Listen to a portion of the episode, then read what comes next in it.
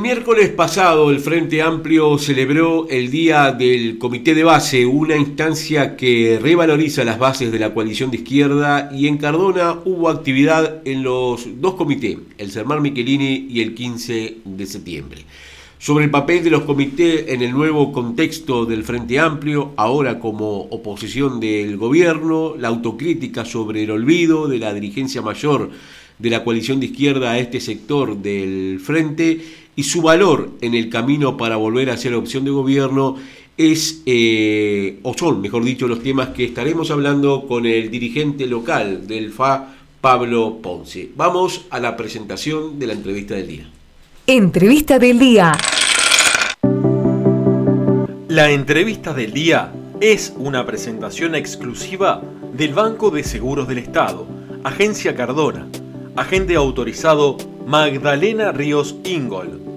Banco de Seguros del Estado, la mejor forma de asegurarte.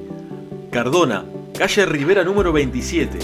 Atención de lunes a viernes de 9 a 18 horas teléfonos 4536-8125, celular 099-536-976. Pablo, ¿qué tal? Muy buenos días.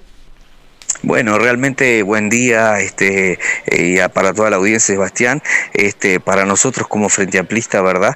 Eh, celebrar eh, el Día de los Comités de Base, justamente con el día que se celebra nuestra independencia, cumple un papel muy importante, más teniendo en cuenta que los comités de base, ¿verdad?, son realmente la esencia del Frente Amplio desde su creación en el 71.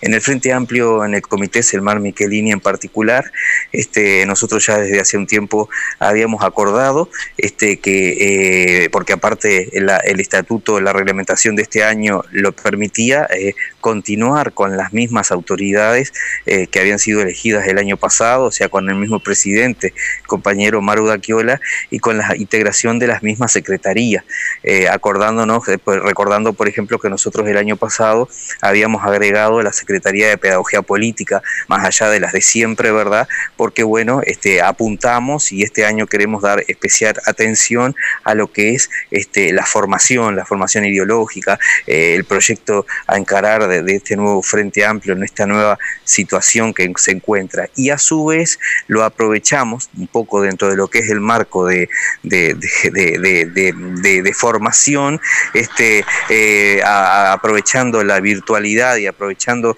un curso de formación que está haciendo un sector que se llama Magnolia del departamento de, que, fundamentalmente está radicado en Montevideo, este, escuchamos, miramos, ¿verdad?, a través de, de, una pantalla, unas excelentes disertaciones eh, de Constanza Moreira y del ex eh, rector de la Universidad de la República, Rodrigo Arocena, referido a las izquierdas latinoamericanas en general y a, las izquierdas uruguayas en particular. Siempre nos gusta hablar de las izquierdas porque no solamente conforman lo que es un partido político, en este caso el Frente Amplio, sino también todo lo que son los movimientos sociales, los movimientos cooperativos y en base a, esa, a, esas excelentes disertaciones este, terminamos en algo que nos gusta mucho hacer, que fue una tertulia donde intercambiamos pareceres, donde, este, bueno, intercambiamos ideas. Este, nosotros hace días que venimos estudiando mucho el documento de cara al Congreso, porque este año al Congreso van a ir como delegados dos jóvenes de nuestro comité, Facundo Barbosa y Nadia Carle. Entonces, bueno, estamos trabajando mucho en ello para que ellos lleven insumos, ¿verdad? Y el aporte del CELMAR esté este, presente en el Congreso.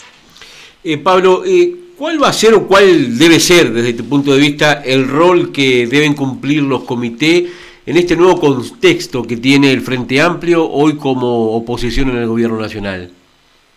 Y para nosotros fundamental y realmente pensamos que a veces este, los comités eh, han, sido, eh, han sido un poco descuidados eh, y acá en ese aspecto somos críticos pero críticos este, sanos, o sea desde la crítica sana a veces han sido un poco descuidados este, por, por las propias dirigencias, ¿no? no solamente departamentales sino fundamentalmente nacionales este, y, y, al ser un poco descuidados o olvidados hace que los compañeros y compañeras poco nos demotivemos. El comité Selmar Michelini, como ustedes saben, eh, bueno, hay una excepción ahí porque, bueno, siempre nos hemos mantenido activos, nunca han faltado nuestras reuniones semanales, hemos hecho actividades, por ejemplo, de traer invitados, de presentaciones de libros, se acordarán ustedes cuando trajimos la presentación del libro eh, de, de Selmar Michelini, el documental sobre Héctor Gutiérrez Ruiz, cuando trajimos para hablar de seguridad y primera infancia a Cristina Lustenberg y a Paternay, o sea, siempre buscando ese tipo de actividades,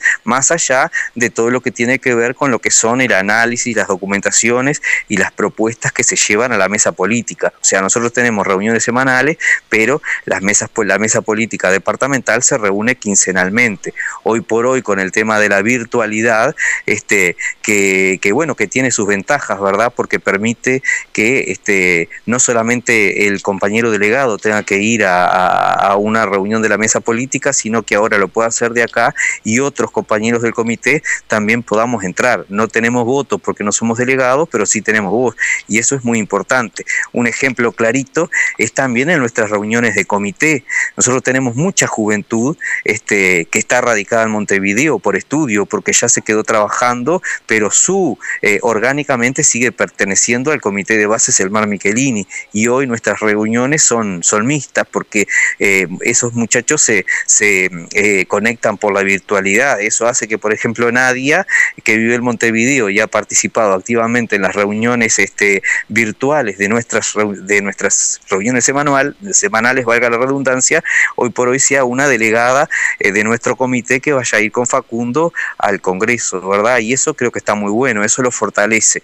Nosotros estamos haciendo un trabajo este, mm, no solamente a nivel de comité de base de Cardona, del que en lo personal formo parte, sino también del equipo de trabajo que en lo personal me acompaña. Nosotros tenemos un equipo eh, de trabajo que quedó después de la campaña, este, donde están todos los miembros del comité, pero hay integrantes eh, de comités de varios, de varios, de casi todo el departamento y también integrantes frente amplistas que orgánicamente no pertenecen a un comité. Por eso también, Sebastián, está bueno hablar de las bases, eh, porque en las bases encontrás a muchos compañeros que quizás no, no van a una reunión semanal de un comité, pero que están este, como deseosos de volver a trabajar, de acercarse, y bueno, estamos en un trabajo este, apuntando a eso, ¿no? A, armar un tejido de red, de bases en el departamento de Soriano, eso nos ha llevado a recorrer varios puntos, nos ha llevado a que el domingo, el sábado pasado, estuviéramos con algunos compañeros recorriendo Montevideo, recorriendo este, lo que tiene que ver con lo que es este, eh, visitando el comité de base García Lorca, que es muy afín al comité de base de Cardona, tenemos muchas similitudes, entonces por eso lo fuimos a, visitar para intercambiar ideas, después vendrán ellos, ¿verdad?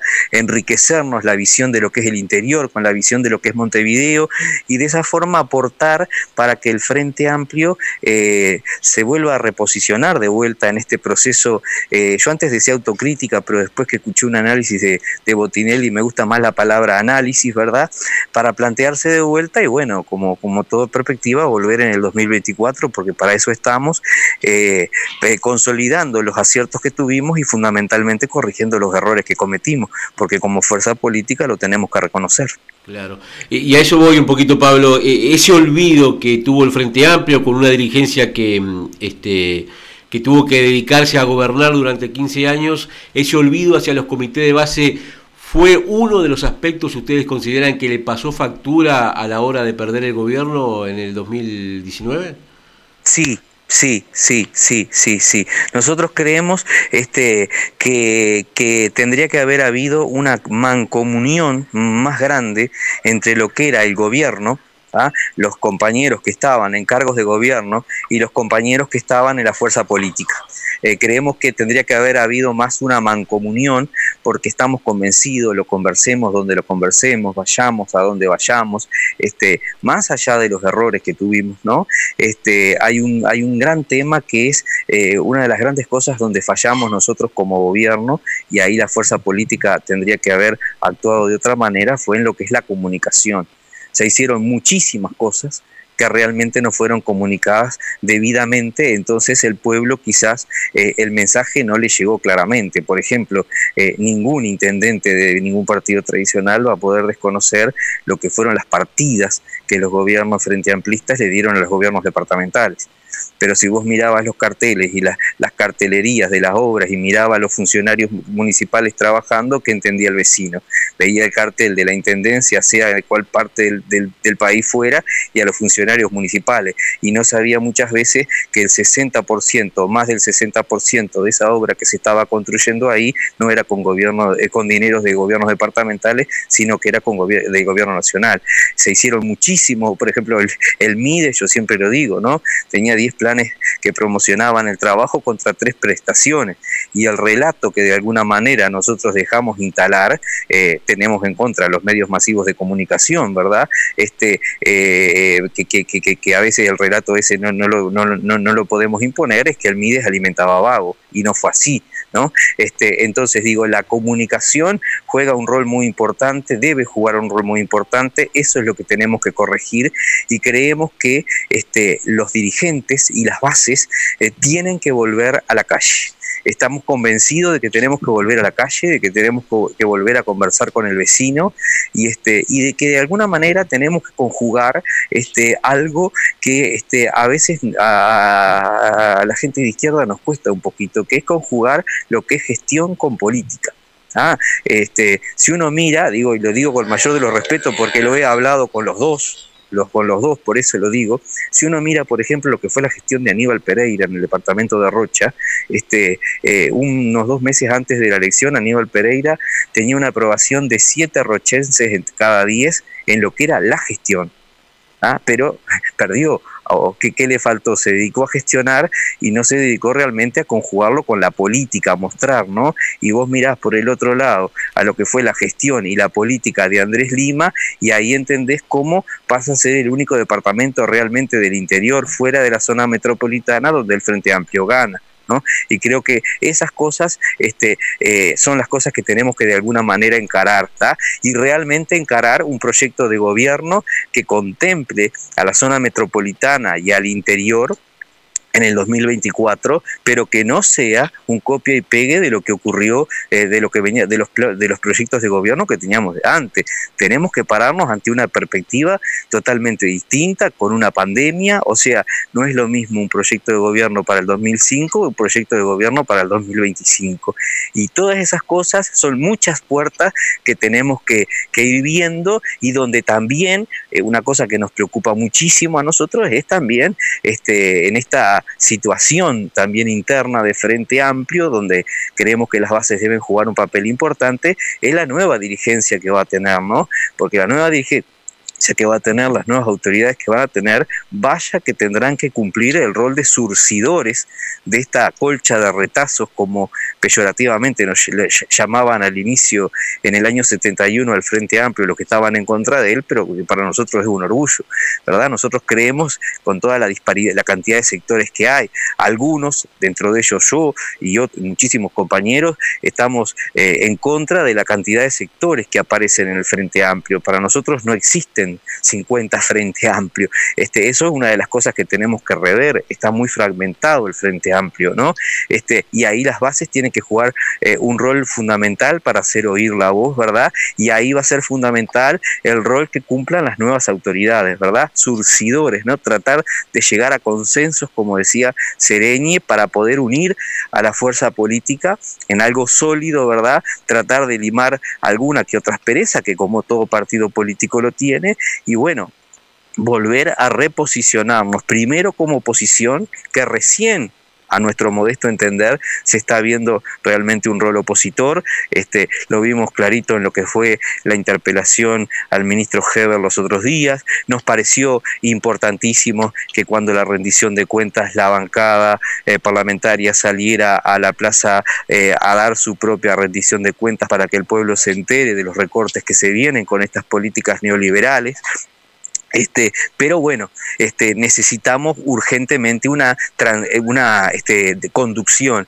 que bueno, este, eh, nos alienta la, transición con, con Ehrlich, ¿verdad? Pero bueno, es la transición. Vamos a ver después qué conducción este, nos depara este, después de las elecciones. Y eso es motivo de preocupación y es motivo de análisis, es motivo de charla. Y así como lo conversamos en el comité los otros días, eh, el 25, también lo conversamos con los compañeros de Montevideo, intercambiamos realidades, ellos tienen otra realidad este, totalmente distinta y bueno, pero nos tenemos fe porque siempre nos hemos parado. Este, las izquierdas tienen esa característica, ¿verdad?, de que a veces tienen mucha discusión, pero de las discusiones se llegan a consensos, ¿verdad?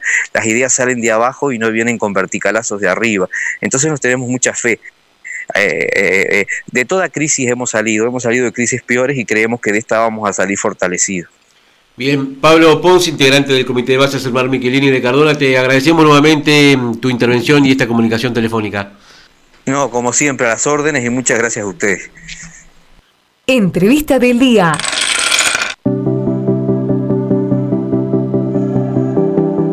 La entrevista del día fue una presentación exclusiva de Banco de Seguros del Estado, Agencia Cardona, agente autorizado Magdalena Ríos Ingold. Banco de Seguros del Estado, la mejor forma de asegurarte. Cardona, calle Rivera número 27. Atención de lunes a viernes de 9 a 18 horas. Teléfonos 4536-8125, celular 099-536-976. No